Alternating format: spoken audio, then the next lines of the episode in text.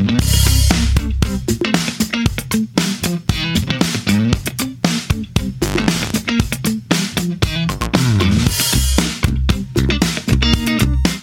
und herzlich willkommen zum Brandschutz-Podcast, dem Podcast rund um die Themen des Brandschutzes. Mein Name ist Eugen Nachtigall und ich begrüße alle zu einer weiteren Ausgabe unserer Gesprächsreihe, in der wir Interviews und Gespräche mit Persönlichkeiten aus der Brandschutzbranche führen.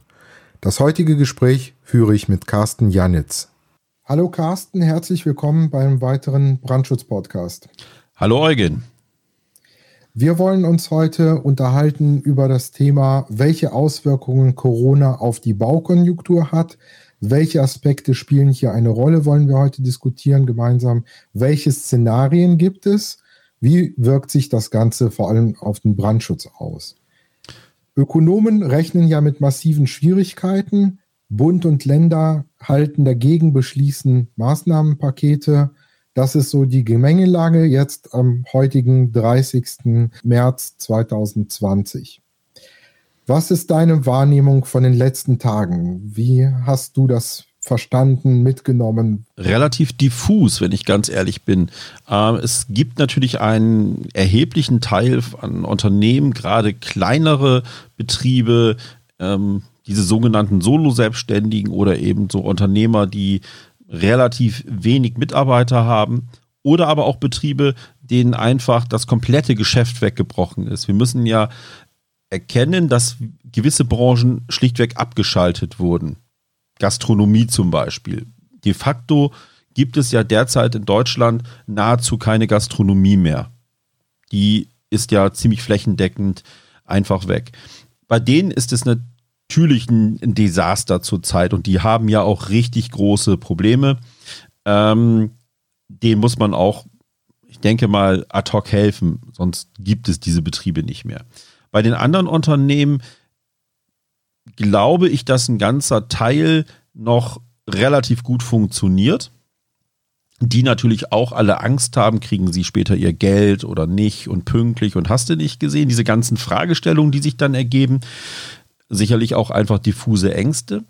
Ähm, bei denen besteht aber zurzeit nach meiner Wahrnehmung und meinen Gesprächen der letzten Tage und, und vielleicht 14 Tage die Angst darin, wie geht es weiter? Bei denen ist das wirklich eine Zukunftsangst.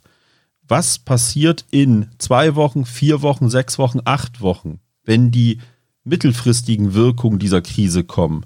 Und das ist so eine, wie gesagt, so eine diffuse Gemengelage, wo sich akute Ängste mit den äh, Ängsten vor einer zukünftigen Entwicklung paaren. Genau, das ist auch meine Wahrnehmung, dass äh, insbesondere sehr viel Verwirrung, sehr viel Unsicherheit vorhanden ist. Speziell aber in der Baubranche haben wir es mit unterschiedlichen Phänomenen zu tun. Also auch aus meinem Umfeld höre ich auf der einen Seite laufen Baumaßnahmen weiter. Man versucht weiterhin Gas zu geben, Termine einzuhalten. Auf der anderen Seite gibt es aber auch Störungen, dass beispielsweise Behördenvertreter nicht mehr erreichbar sind, dass Entscheidungen nicht getroffen werden, dass Lieferketten unterbrochen oder gestört sind. Auf der einen Seite ähm, arbeiten manche Unternehmen und schließen Großbaustellen. Also beispielsweise in Österreich, da werden wir eine Quelle anfügen, wo das Ganze nachzulesen ist. Das heißt, manche Baustellen sind wirklich stillgelegt, andere funktionieren noch. Die einen Unternehmen tendieren eher zur Kurzarbeit, ähm, wollen aber auf der anderen Seite kein Personal freisetzen, also auf Kündigungen verzichten. Und gleichzeitig fehlt aber auch schon Personal auf Baustellen. Also die ganzen Leute aus Osteuropa können nicht mehr einfach so hier zu uns kommen, um ähm, ja ihrer Arbeit nachzugehen. Also es gibt schon auf jeden Fall äh, Störungen in der Baubranche. Ist das auch deine Wahrnehmung? Das, das ist absolut meine Wahrnehmung. Die Personalsituation bezieht sich sogar, nach dem, was ich in den letzten Tagen gehört habe, nicht nur auf Mitarbeiter aus dem osteuropäischen Raum, sondern zum Beispiel auch aus dem südeuropäischen Raum. Es gibt ja auch genug Arbeitskräfte aus Spanien, Portugal und so weiter, die hier auf Baustellen arbeiten. Die sind zwischenzeitlich vielfach auch nach Hause gereist, selbst wenn sie es nicht hätten tun müssen. Aber wo ist man in so einer Notsituation? Im Regelfall in der Nähe, ganz gerne in der Nähe seiner Familie. Österreich war natürlich ein, ähm, ein, Paradebeispiel von so krassen Situationen, dass man jetzt mal eben komplett Großbaustellen lahmgelegt hat. In Deutschland habe ich nicht gehört. Wobei interessanterweise gerade heute eine Meldung erschienen ist aus Österreich. Building Times hat geschrieben, dass man sich am Freitagabend wohl dort geeinigt hat zwischen den Sozialpartnern und die österreichischen Großbaustellen, unter anderem Strabag und Habau, wieder anfangen zu arbeiten. Mit Mundschutz und so weiter. Aber es soll wieder gearbeitet werden. Aber das zeigt ja schon diese Hauptproblematik, was ne, die, die Informationsgeschwindigkeit ist ja rasend schnell und hier wird was entschieden und dort wird was entschieden. Das ist schwierig. Ich habe aber auch in den letzten Tagen von, von zwei Phänomenen gehört. Zum einen, dass gerade die äh, GUs anfangen, zum Beispiel ihr Führungspersonal von den Baustellen abzuziehen. Und dann bleiben die Subauftragnehmer vor Ort. Es fehlt aber eine integrierende Funktion einer Bauleitung. Das wird, das wissen wir beide, als Brandschützer kennen wir dies. Äh, zum, zum Desaster führen. Auf der anderen Seite gibt es wohl mittlerweile erhebliche Probleme teilweise bei Logistikdienstleistungen. Und damit ist dann nicht immer die Versorgung der Baustelle sichergestellt. Ja, beispielsweise wird hier und dort Produktion von äh, Beton oder Fertigteilen heruntergefahren, das äh, schlägt ja eins zu eins durch ähm, und stört die Baustellen in den Abläufen. Es mag ja auch äh, in dem einen oder anderen Unternehmen auch Notfallpläne geben oder die werden gerade geschaffen und diese Notfallpläne führen dann gegebenenfalls dazu, zu dem, was du geschildert hast, dass ja, Führungspersonal ähm, Homeoffice geschickt wird und so weiter. Die, die Schwierigkeit bei den Notfallplänen ist, dass die Situation, die wir jetzt haben, im Grunde genommen keine Situation ist, die man so in den typischen Situationen vorhergesehen hat. Das klassische Vorhergesehene war immer, wir haben im Grunde genommen eine große technische Störung, deutschlandweit, europaweit, wie auch immer. Aber dass im Grunde genommen ja mittlerweile die ganze Welt anfängt, runtergefahren zu werden durch einen Faktor, den man technisch nicht regeln kann, so ein Virus ist ja was anderes. Da glaube ich, kommen die meisten Unternehmen äh, ganz, ganz stark an Grenzen mit. Ein Kennzeichen der Krise oder ja, Black Swan, ne? das ist im Grunde genommen nicht vorhersehbar gewesen, sage ich jetzt mal, oder es hat sich angekündigt, aber trotzdem, äh, das macht ja die Krise gerade aus, dass man vor einer vollkommen neuen Situation steht und darauf sich äh, einstellen muss und reagieren muss. Also beispielsweise, es gibt ja auch sehr viel Unsicherheit, das hast du ja auch angerissen, bei den Vertragsauslegungen. Bekomme ich mein Geld noch oder wird mein Vertrag noch erfüllt oder äh, was ist, wenn der Vertrag nicht erfüllt wird? Termine ähm, stehen in Frage, Zahlungen, auch existenzbedrohende Ausfälle von Zahlungen vielleicht auch. Das ist äh, momentan, führt alles zu dieser Unsicherheit, die wir angesprochen haben. Ja, und, und ganz einfach die Situation, geht das Bauvorhaben weiter? Denn ich kann einen noch so tollen Vertrag haben, wenn der Investor zwischenzeitlich die Segel streicht und nicht mehr am Markt präsent ist, dann ähm, kriege ich mein Geld erstmal nicht. Dann kann ich mich beim Insolvenzverwalter hinten anstellen. Das hat die deutsche Bauwirtschaft ja schon in den 90er Jahren mit der Schneiderpleite erlebt, äh, wenn, wenn viele Unternehmen auf einmal wirklich bei einem Insolvenzverwalter vorsprechen dürfen. Und jetzt haben wir noch eine ganz andere Dimension. Das sind Unsicherheiten, da, da wird man sehr vorsichtig, nachvollziehbar. Jetzt lass uns mal von dieser Unsicherheit mal ein bisschen so in Richtung Zukunft schauen. Wir wissen ja, und um die Zukunft in die Zukunft zu schauen, muss man auch in die Vergangenheit schauen. Ähm, es ist ja eine gewisse Korrelation da zwischen dem Bruttoinlandsprodukt und der Bauwirtschaft oder der Bautätigkeit allgemein. Die hängen miteinander volkswirtschaftlich zusammen. Also man kann vereinfacht sagen, wenn das Bruttoinlandsprodukt runtergeht, geht auch die Bauwirtschaft runter und umgekehrt. Wir hatten ja eigentlich bis ja vor kurzem, bis noch vor einem halben Monat im Grunde genommen, einen regelrechten Boom in der Bauwirtschaft. Das war zumindest meine Wahrnehmung, insbesondere in Deutschland. Und nun hat sich das genau umgekehrt oder schlägt um in starke Reduktion der Wachstumsprognosen. Also im Grunde genommen ein starker Einbruch des BIP wird erwartet. Was ist deine Vermutung? Wird es dann eins zu eins auf die Bauwirtschaft durchschlagen oder wie sieht es da aus, deiner Meinung nach? Es wird auf die Bauwirtschaft durchschlagen. Ähm, natürlich aber mit einer Zeitverzögerung, weil Bauprojekte nun mal naturgemäß der äh, sonstigen wirtschaftlichen Entwicklungen hinterherhängen.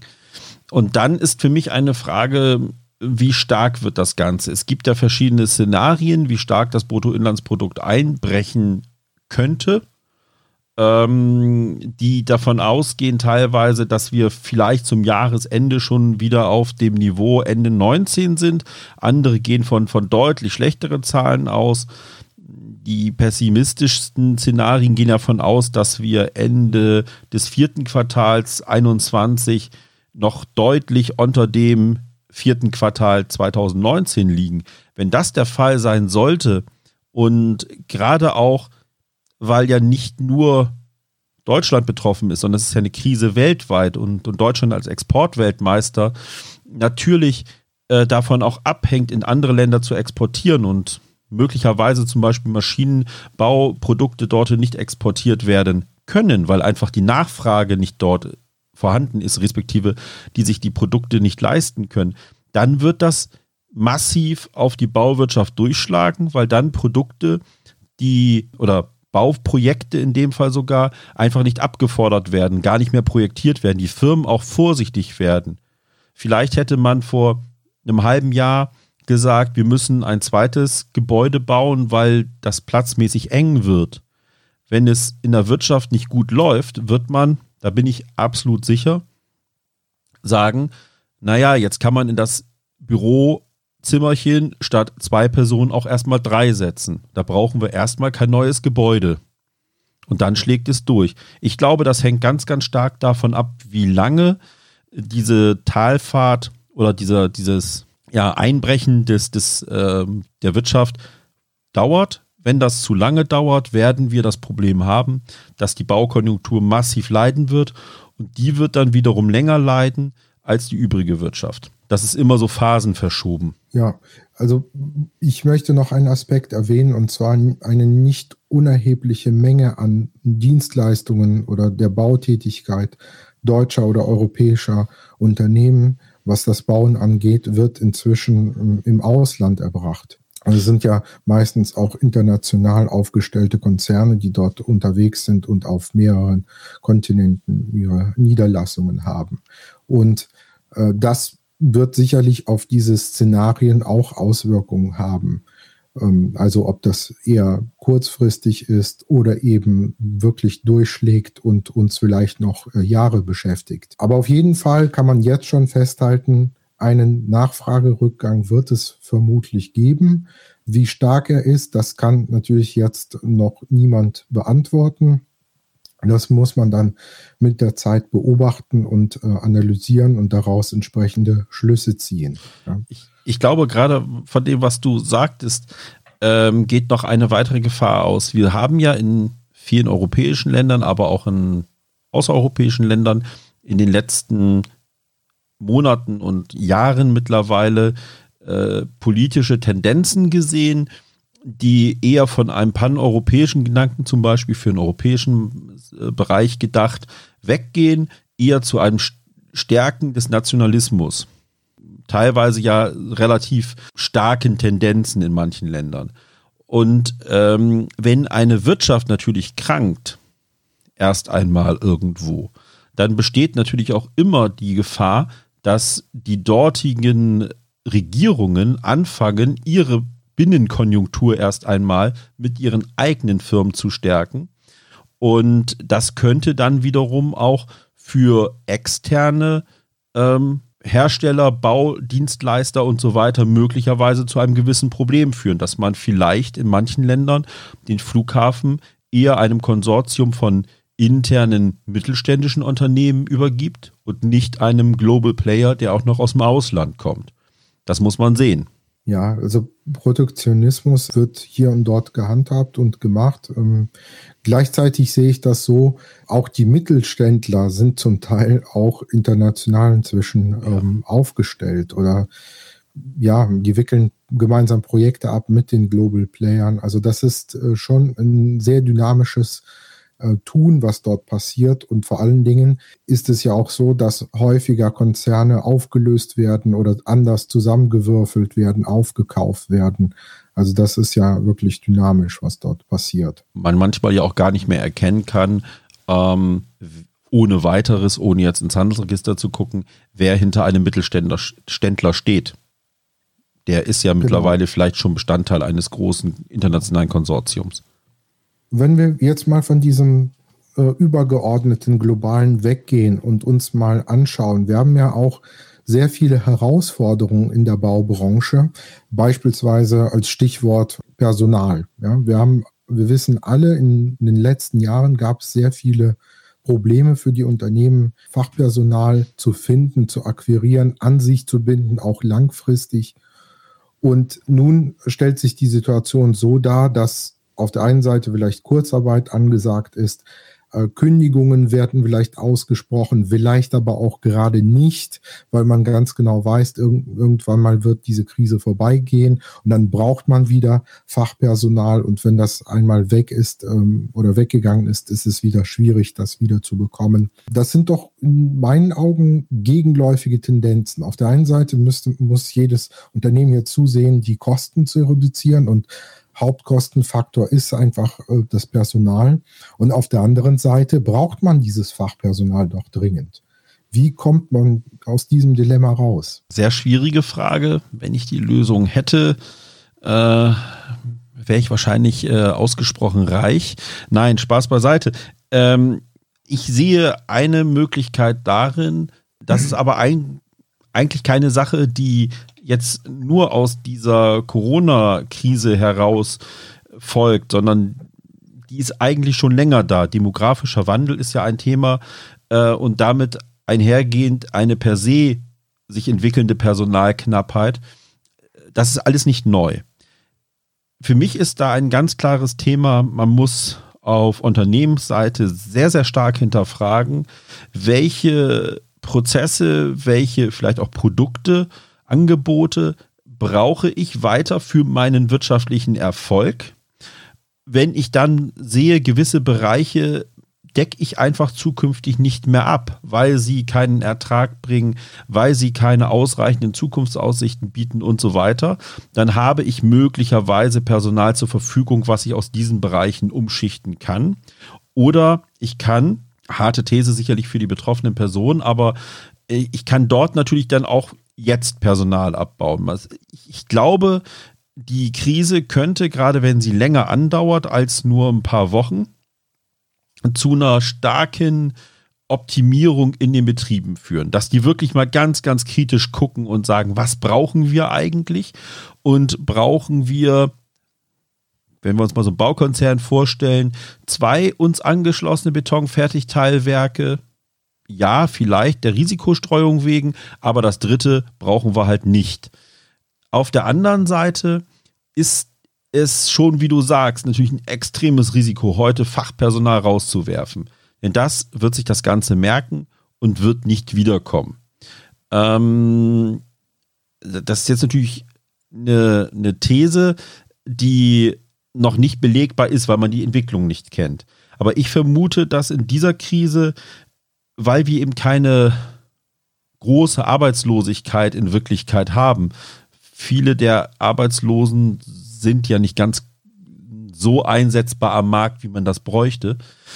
Ähm, wird es dazu kommen, dass man vermutlich relativ lange versuchen wird, in den wirtschaftlich gesunden Unternehmen möglichst viele Mitarbeiter, die wertvoll sind, durchzuschleppen. Also mitzunehmen, bevor man sie mal eben schnell rauswirft. Genau, ich sehe das auch so. Man muss, glaube ich, diese Krise äh, jetzt mal rein wirtschaftlich äh, gesehen auch als seine Chance begreifen. Das heißt, das hat, jede Krise hat ja auch so eine reinigende Wirkung, was du erwähnt hast. Es ist eine Chance, und im Grunde genommen auch Zugzwang dazu, die eigenen Prozesse zu optimieren, sich auch mal zu hinterfragen, was hat man eigentlich in den letzten Jahren richtig gemacht und was hat man falsch gemacht. Also immer sozusagen dahin schauen, was kann man optimieren. Und dieser Lockdown oder dieser Shutdown, der führt ja auch dazu, dass die Leute mal aus diesem Hamsterrad ähm, in so einem Unternehmen rausgenommen werden und die Chance haben, wirklich darüber nachzudenken, ähm, über ihr eigenes Leben und äh, über die wirtschaftliche Tätigkeit, die die gemacht haben in den letzten Jahren. Das ist also auch immer ähm, irgendwo eine Chance. Und die Chancen, sich weiterzuentwickeln, ergeben sich auch dahingehend, dass man jetzt Digitalisierung auf einmal in den Vordergrund schiebt, schieben muss. Auch viele Prozesse, die früher sozusagen analog oder offline stattgefunden haben, auf einmal erkennt man, das funktioniert ja auch. Ja? Und äh, auf Baustellen, also die Baubranche ist in meiner Wahrnehmung eine sehr konservative äh, Branche, wo sich ähm, ja, Innovationen nur sehr langsam, zögerlich durchsetzen, wo sehr viel Skepsis vorhanden ist, äh, was Innovation angeht. Und ähm, jetzt schaltet man sozusagen den Turbo ein und ähm, ja, durchläuft diese Prozesse vielleicht etwas äh, schneller aus diesem Zwang heraus, als wenn man weiter so in Ruhe gewirtschaftet hätte. Also ich, ich sehe da ähm, das sehr, sehr ähnlich wie du. Ob diese klärende Wirkung der Krise schon so da ist, ähm, da bin ich etwas vorsichtig, denn die Entscheider der Unternehmen sind natürlich momentan noch mit dem Krisenmanagement betroffen. Für die ist ja gar kein Lockdown da. Das ist ja mit Glück auf dem mittleren Management eher noch dann darunter. Die Überlegungen, da was zu tun in der Bauwirtschaft, die werden ja momentan äh, von, von außen gespeist. Eventuell hat die Bauwirtschaft sogar einen Vorteil, dass sie vergleichsweise lange nichts gemacht hat und kann jetzt natürlich oder hätte die Chance, könnte von anderen Branchen lernen, wenn sie denn das aktiv vorantriebe und annähme.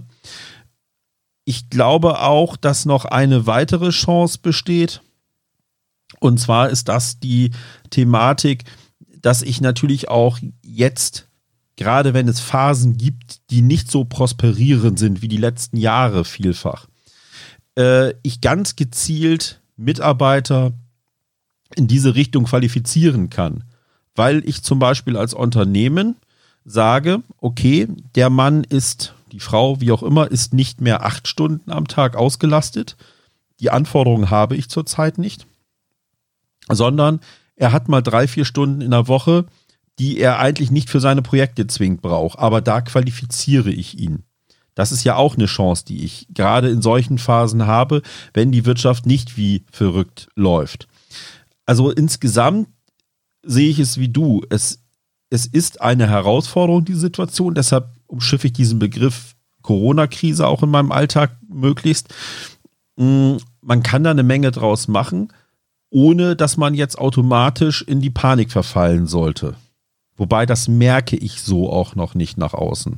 Nein, also zumindest äh, nicht in der Baubranche, weil ja prinzipiell die Auftragslage gut ist. Ich kenne beispielsweise sehr viele äh, Planer, jetzt speziell im Bereich des Brandschutzes, wo die Auftragsbücher voll waren vor der Krise und da gibt es sozusagen noch einen Berg abzuarbeiten.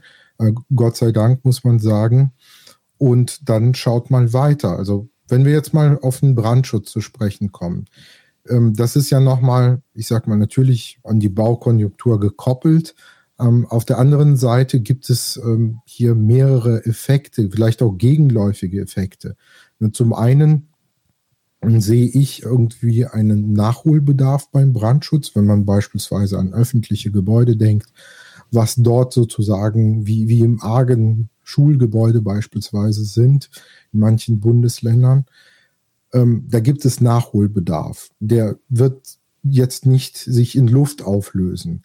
Auf der anderen Seite hm, habe ich die Vermutung, dass insbesondere bei der Sicherheit gespart werden könnte. Dass man sagt, okay, wir haben jetzt vordringlichere Probleme, Das Geld wird eher in Gesundheitssystem reingesteckt, weil das eben auch vernachlässigt worden ist, jahrzehntelang. Und ähm, Sanierungen von öffentlichen Gebäuden haben jetzt nicht die Prio 1, selbst wenn es dort Brandschutzprobleme gibt. Ähm, also gegenläufige Effekte im Grunde genommen. Was ist deine Meinung dazu? Die Herausforderungen sind da. Da brauchen wir nicht drüber zu diskutieren. Das ist ja augenfällig. Wenn es Neubauten oder Änderungen an Bestandsbauten gibt, die äh, im normalen Wirtschaftskreislauf stattfinden, wird möglicherweise eine Reduktion auf das gesetzlich Geforderte stattfinden. Man wird bis hin zu den Versicherern ähm, von, von Zusatzanforderungen möglicherweise weggehen müssen, denn die machen schlichtweg den Quadratmeter äh, Nutzfläche respektive Kubikmeter umbauten Raum einfach zu teuer. Bei den öffentlichen Gebäuden, wenn ich mir anschaue, was der, die öffentliche Hand derzeit äh, in Rettungspakete packt, dann sehe ich in den nächsten Jahren die öffentlichen Haushalte in einer Situation, wie wir sie ja schon vor zehn Jahren, gut zehn Jahren hatten, mehr als klamm. Und da wird das passieren, was du gesagt hast. Da wird man dann mal ganz elegant über Mängel hinwegschauen. Wenn die zu augenfällig werden, wird man wahrscheinlich, vermute ich mal, eher in Maßnahmen des baulichen Brandschutzes investieren, weil die häufig vergleichsweise günstig sind. Im Vergleich jetzt zur Anlagentechnik zum Beispiel. Und wird eher ein paar Löcher in der Wand zu machen und mal ein paar Türen austauschen große Maßnahmen sehe ich da in nächster Zeit dann einfach nicht, weil da ist kein Geld mehr da.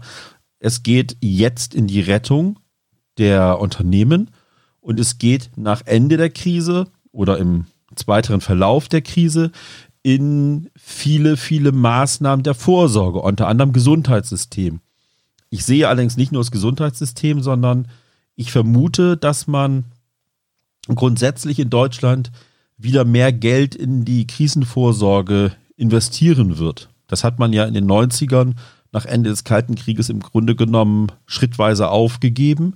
Und da wird man wieder mehr investieren müssen, dass es zum Beispiel auch Masken als Bundesvorrat gibt. Da ist äh, Brandschutz kein Teil von, ja, von dieser Nein. Krisenvorsorge oder vielleicht nur minimal ja, irrelevant. Ne? Also äh, wir als Brandschützer verdienen ja, egal in welchem Bereich man des Brandschutzes tätig ist, unser Geld in den Bauvorhaben, wo neue Flächen gebaut oder alte umgebaut werden. Aber jetzt in so ein paar Lagerhäuser für irgendwelche Vorräte an Desinfektionsmitteln, das ist nett, aber bringt nichts. Das heißt, ja, wenn man über Brandschutz nachdenkt, eher baulicher Brandschutz, der dort ähm, im Vordergrund stehen wird. Äh, anlagentechnischer Brandschutz vielleicht aufgrund der hohen Investitionskosten eher nicht. Gleichzeitig wird es ja immer einen Unterhalt an Gebäuden geben. Es wird immer bauliche Veränderungen geben äh, und so weiter. Das heißt, ein Grundrauschen wird auf jeden Fall da sein. Das ist eigentlich äh, ohne wird es ja nicht gehen. Es wird ja weitergebaut werden, wenn auch in kleinerem äh, Umfang vielleicht. Und dazu wird dann auch immer der Brandschutz zugehören. Ja, wird er. Ich vermute aber, dass die ähm, Entwicklung dahingehend wird, ist, ist meine äh, Vermutung, dass die Herausforderung für den Brandschützer eine, eine andere sein wird als in der Vergangenheit. In der Vergangenheit ist der Brandschutz jetzt ja in den letzten dass ich was gut zehn Jahren ja richtig explodiert der Markt. Dienstleisterseite, ähm, also Planerseite, ausführenden Seite und so weiter, auch die Industrie, überhaupt keine Frage. Und teilweise hatte man den Eindruck, Geld spielt keine so richtige Rolle mehr. Es muss Brandschutz gemacht werden und dann wird da halt auch reingebaut. Und ich vermute, dass die Herausforderung gerade für die Planer in Zukunft viel, viel stärker sein wird, ähm, schafft mir ein genehmigungsfähiges und nutzbares, querstrich sicheres Gebäude ohne beliebig viel Geld auszugeben. Ich glaube, Planungsoptimierung wird viel, viel wichtiger, als sie teilweise heute der Fall ist. Ich glaube, für die Investoren war das auch schon ähm, immer wichtig, dieser Ansatz, den du gerade geschildert hast. Aber man hat vielleicht hier und dort gesagt, ach komm, dann machen wir das auch noch und so weiter. Also, dass man da nicht so präzise hingeschaut hat und angesichts der, ja, auch der, der wenn wir jetzt mal in die öffentliche Hand äh, denken, äh, die Summen, die dort ja im Raum stehen, die sind ja nochmal deutlich, deutlich größer als die Summen 2008 bei der Krise. Ja.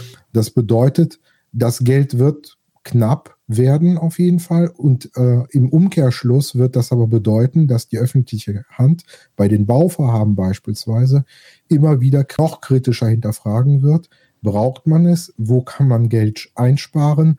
Wie kann man den Brandschutz vielleicht so lösen, dass er möglichst kosteneffizient ist? Genau, das ist die, die originär planerische Seite im Sinne des, des Konzeptionierens eines Brandschutzes. Auf der anderen Seite wird er, glaube ich, aber auch deutlich, deutlich größer, der Anspruch an die Planung der Ausführung des Brandschutzes. Und da wird man möglicherweise auch andere Bereiche, das wissen wir beide, der Brandschutzplaner als solches plant ja nicht die Ausführung des Brandschutzes. Ähm, zum Beispiel die TGA-Planer, die Architekten und so weiter mit ins Boot nehmen dass dort nicht mehr diese, diese Freestyle-Aktionen laufen, dass das so baubegleitend auf der Baustelle gemacht wird, sondern viel, viel mehr vorgeplant wird, um auch dort effektiv und effizient zu sein. Denn heute ist das ja gefühlt, wobei natürlich mein Bild immer geprägt ist von nicht gut laufenden Projekten, das ist naturbedingt, jobbedingt bei mir so, ähm, ganz viel Learning by Doing auf der Baustelle. Und das wird man zukünftig schlichtweg nicht mehr akzeptieren, respektive nicht honorieren. Und dann kann sich's keiner mehr leisten, insbesondere die Ausführenden nicht mehr. Es gibt noch weitere Befürchtungen in der Wirtschaft jetzt aktuell, und zwar in ganz Europa, so wie ich das verstehe, dass Mittelständler, die jetzt sozusagen richtig ähm, am Bluten sind, weil die eben nicht wirtschaften können, aber laufende Kosten haben, dass die im Grunde genommen ja so weit mit dem Rücken an der Wand stehen, dass dann internationale Investoren hinkommen und das sehr günstig übernehmen können. Erwartest du auch so, solche Tendenzen im Baubereich oder Brandschutz speziell? Oder ist da einfach über die letzten Jahre doch hier und dort Fettpölsterchen ähm, angesetzt worden, wo man noch lange von leben kann, in der Industrie, in der Baubranche, im Brandschutz. Die Baubranche als solches, also jetzt die bauausführende Branche, da bezweifle ich, dass die solche Polster hat. Das haben die Preise, glaube ich, in den letzten langen Zeiten nie hergegeben. Ähm, die sind sicherlich deutlich besser aufgestellt als vor 10, 12 Jahren, keine Frage. Aber so die Polster, um da ganz, ganz lange was zu machen, sind schwierig. Die Baukonzerne in Deutschland, insbesondere die so gut dastehen, dass die richtig eine gefüllte Kriegskasse haben, haben im Regelfall in den letzten Jahren ja auch investiert. Die haben ja schon Shoppingtouren gemacht, teilweise Shoppingtouren gemacht auf internationalem Parkett, was du ja auch Anfang schon angedeutet hast. Die machen ja keine Auslandsengagements in irgendeinem Land, ohne dort eine Tochter zu haben. Und üblicherweise haben die dort ja alle Mittelständler aufgekauft und sind über diese in den Markt eingestiegen. Ähm, die haben sicherlich noch Puffer. Die Frage ansonsten ist bei unseren Bauunternehmen, damit meine ich jetzt die, die klassischen, wirklichen Bauunternehmen, Kostengruppe 300, die, die mit Beton und, und so weiter arbeiten, ob die wirklich so interessant sind für ausländische Investoren von den Größen her. Da gibt es ja nicht ganz viele. Wir haben ja doch immer noch einen sehr, sehr, sehr stark fragmentierten Markt, nach meinem Gefühl. In den, ne, in den TGA-Gewerken fast noch schlimmer in meinen Augen. Allerdings geht es da, glaube ich, auch vielen wirtschaftlich doch ganzes Stückchen schlechter per se. Ähm, in der Industrie bleibt es spannend, dass in, in, in den klassischen Herstellern von ähm, baulichen Brandschutzprodukten sehe ich zurzeit keine direkten Übernahmen aus dem Ausland äh, über das normale Maß hinaus. Die hat es ja auch in den vergangenen Jahren gegeben. Das ist jetzt ja nichts, was völlig neu ist. Es sind ja Investmentgesellschaften bei anderen Herstellern ähm, oder verschiedenen Herstellern schon eingestiegen in den letzten Jahren. Mm, dass wir jetzt auf einmal von, von chinesischen Investoren überrannt werden, was ja teilweise kolportiert wird, glaube ich in der Branche eher weniger, zumal die natürlich auch aufgrund von Renditen und so weiter nicht so interessant ist. Ich glaube eher, dass die sich dann auf andere Branchen äh, fokussieren werden, wo sie viel, viel stärker ähm, Renditen erwirtschaften können und auch Synergien in ihren Konzernen hinkriegen. Dass man da dann zum Beispiel äh, in den, in den Maschinenbausektor, in den ähm, Konsumgüterbereich und sowas reingeht, in solche Unternehmen, weil man dort halt Verknüpfungen hat. Baubranche, ich tue mich ein bisschen schwer zu glauben, dass hier auf einmal die Heuschrecken einfallen, um das alte Bild aus den 2000ern nochmal zu benutzen mhm. und äh, alle Firmen aufkaufen. Schwierig. Aber trotzdem erwartest du schon so eine gewisse bereinigende Wirkung, dass Unternehmen verschwinden. Absolut. tendenziell größer werden, sich zusammentun. Absolut. Es werden, es werden einige Unternehmen verschwinden, es werden einige Unternehmen gewisse Geschäftsbereiche aufgeben und diese nicht mehr fortführen. Ich kann mir zum Beispiel auch vorstellen, angrenzende Branche, eben nicht Bauwirtschaft im klassischen Sinne, aber eben sehr, sehr verwandt durch die Messen damit. Ich kann mir vorstellen, dass Messegesellschaften in Deutschland und Europa noch einmal konsolidiert werden und es zu Zusammenschlüssen kommt. Wenn man sich bei denen derzeit anguckt, wie viele Veranstaltungen dort ausfallen, das werden einzelne äh, Messegesellschaften schlichtweg nicht überlegen. Das ist nun mal so. Gut, Carsten, jetzt haben wir schon einige Aspekte besprochen. Wir haben natürlich sehr vieles noch nicht angesprochen, wie zum Beispiel äh, Bildungsbereich. Vielleicht das zum Abschluss. Ähm, Im Bereich des Brandschutzes äh, gab es sehr, sehr viele Veranstaltungen in der Vergangenheit, sehr viele Brandschutztage und so weiter und so fort. Die sind ja jetzt von jetzt auf gleich geplatzt, vielfach, zumindest in, auf absehbare Zeit findet da nichts äh, statt. Erwartest du, dass nach der Krise das Ganze, die Szene sozusagen wieder aufblüht oder wird sich das irgendwie in den Bereich Online verlagern? Was ist äh, deine Erwartungshaltung? Online wird gestärkt werden, im gesamten Bildungsbereich sicherlich, aber auch im gesamten Unternehmensbereich. Ich glaube auch, dass ein paar Anbieter von brandschutzbezogenen Schulungsthemen zum Beispiel einfach nicht wiederkommen, da die jetzt teilweise auf erheblichen Geldbeträgen sitzen bleiben. Gerade wenn die so ein, so ein komplett volles äh, Programm fürs ganze Jahr hatten, dann wird das natürlich heftig. Wir beide sind ja in gewisser Weise auch betroffen, aber wir haben ja nur Einzelthemen. Respektive bei uns steht ein, äh, ein ganzes Unternehmen dahinter, für die äh, Unternehmung ist aber Veranstaltung nur ein kleiner Aspekt. Dementsprechend ist das eben nicht das Hauptthema. Ähm, ich denke mal, da wird sich einiges verlagern. Und wenn die Wirtschaft eine Phase der Erholung braucht danach, wird die Nachfrage nach solchen äh, Fortbildungen möglicherweise auch generell zurückgehen. Und ich gehe davon aus, dass sie zurückgehen wird. Denn äh, klar müssen sich dann Leute qualifizieren und so weiter. Sie müssen aber schlussendlich auch erst einmal Geld haben, um dies zu tun. Denn so diese, diese äh, Kurse, Fachplaner und Sachverständiger und sowas im Brandschutz, da ist man ja mal eben bei Kursgebühren von gut 4000 Euro und mehr.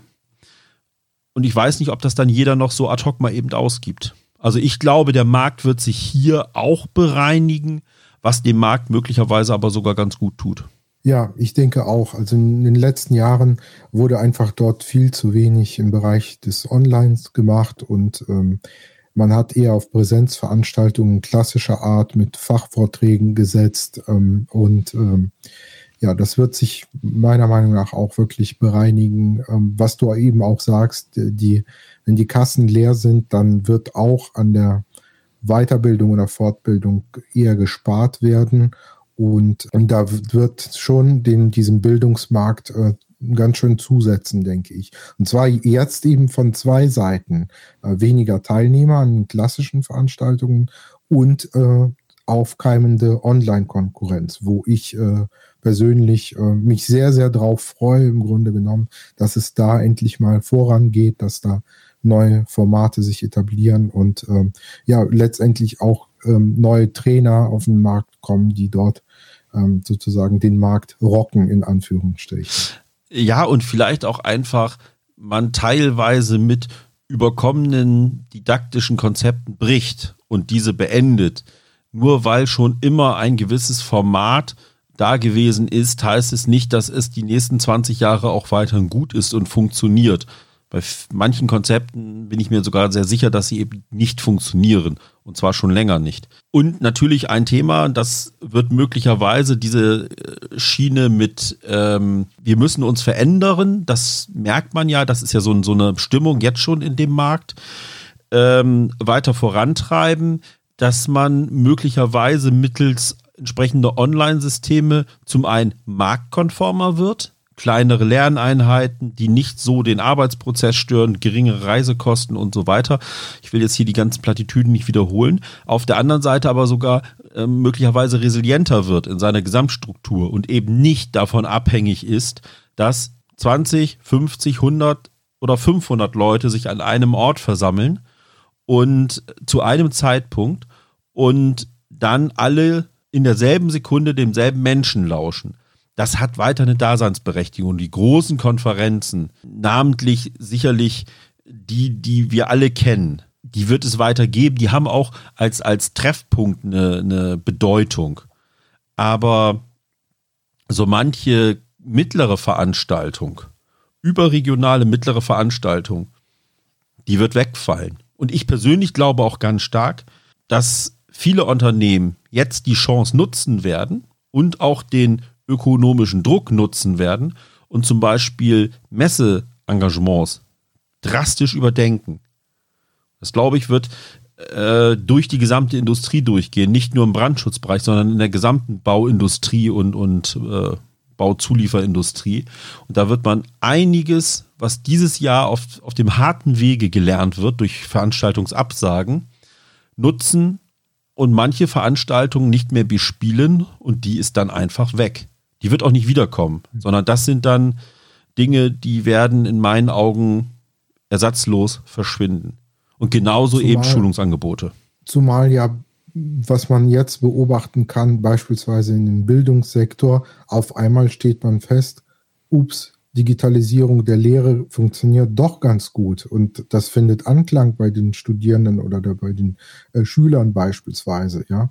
Und äh, man kann da neue Impulse setzen in dem lernen. Und ich glaube, das wird sich auch in dem Erwachsenenbildungsmarkt äh, auch so widerspiegeln, dass man im Grunde genommen dort viele neue Sachen ausprobieren kann und die auch Anklang finden werden. Ich glaube auch, dass diese Konzepte für die Lehre dahingehend einen wichtigen Impuls setzen können, dass zum Beispiel externe Lehrbeauftragte, wie jetzt bei mir, möglicherweise, wenn sie ihre Veranstaltung in Webinare aufteilen, ähm, weniger reisen, wenn sie gar keine Präsenz machen müssen, was ja auch ähm, umwelttechnisch, aber auch für die, die Zeit des Einzelnen ein Riesenvorteil wäre. Auf der anderen Seite aber möglicherweise sie auch viel, viel besser unterrichten können, wenn sie eben immer mal wieder was machen und nicht dann en bloc drei Tage Crashkurs machen müssen. Also ich glaube, wir haben da eine Riesenmenge Chancen in dem ganzen äh, Schlamassel, den wir derzeit auch gerade im Bildungssektor haben. Ähm, und vielleicht hat der, der Bildungssektor in Deutschland diesen externen Impuls einfach auch gebraucht. Weil jetzt muss man nicht mehr überlegen, ob man etwas macht, sondern nur noch, wie man es macht und wie man es möglichst schnell hinbekommt. Genau.